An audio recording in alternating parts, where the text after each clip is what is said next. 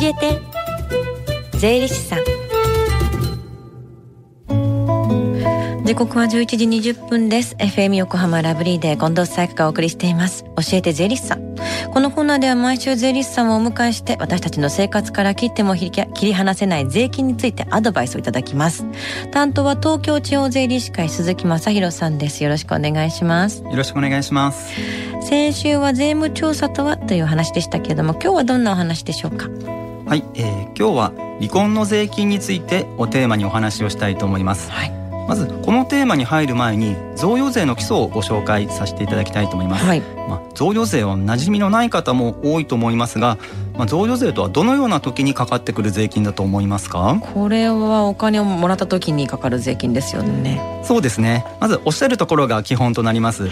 贈与税は個人から財産をもらった時にもらった人にかかる税金です。まあ、ここでいう財産とはお金に限りません。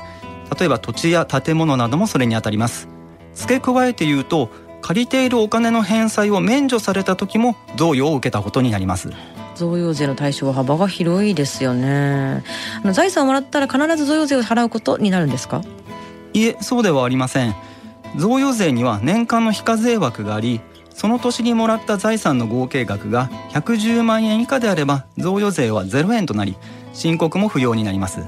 まあ、ただしこれには相続時生産課税という制度を利用してないという条件がありますのでご注意ください。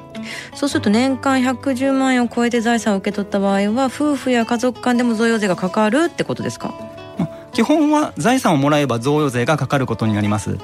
しかしながら例えば生活費や学費について扶養義務者が資金を出している場合は通常必要と認められる範囲であれば贈与税はかかりません、うんうん、まあ、つまりは夫婦や家族からの財産の受け取りには一定の配慮がされています。なるほど。一定の配慮。まあ常識の範囲だったら家族内で贈与税のことはあんまり考えなくてもいいってことですよね。はい。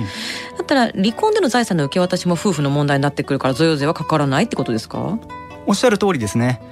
離婚で財産分与を受けた場合通常贈与税はかかりません、うん、これは相手側から財産の贈与を受けたものではなく離婚による夫婦財産の清算や離婚後の生活保障を受けたと考えられるからです。じゃあ離婚の際の慰謝料についても同じになってくるんですか？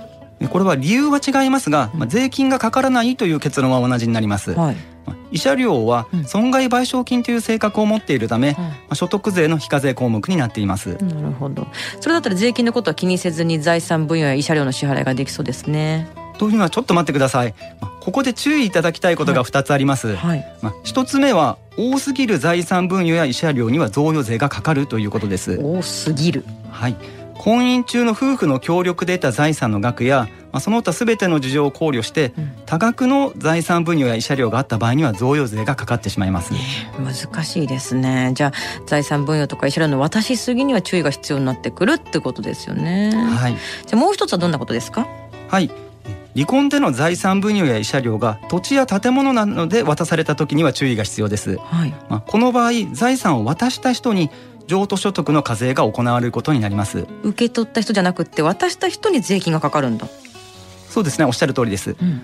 この渡した時の土地や建物の時価が譲渡所得の収入になります、はい、まあ、簡単に申しますと他人に不動産を売った場合と同じように譲渡所得を計算し場合によっては確定申告が必要になるということがございます。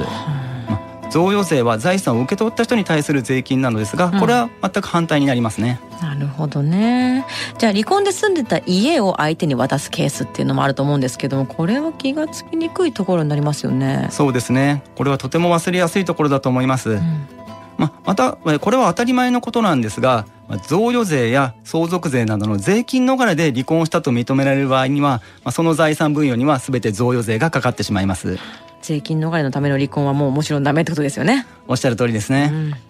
うん、そして最後に聞き逃したもう一度聞きたいという方このコーナーはポッドキャストでもお聞きいただけます。FM 横浜のホームページまたは iTunes ストアから無料ダウンロードできますのでぜひポッドキャストでも聞いてみてください。番組の SNS にもリンクを貼っておきます。この時間は税金について学ぶ教えて税理士さん。今日のお話は離婚の税金についてでした。鈴木さんありがとうございました。ありがとうございました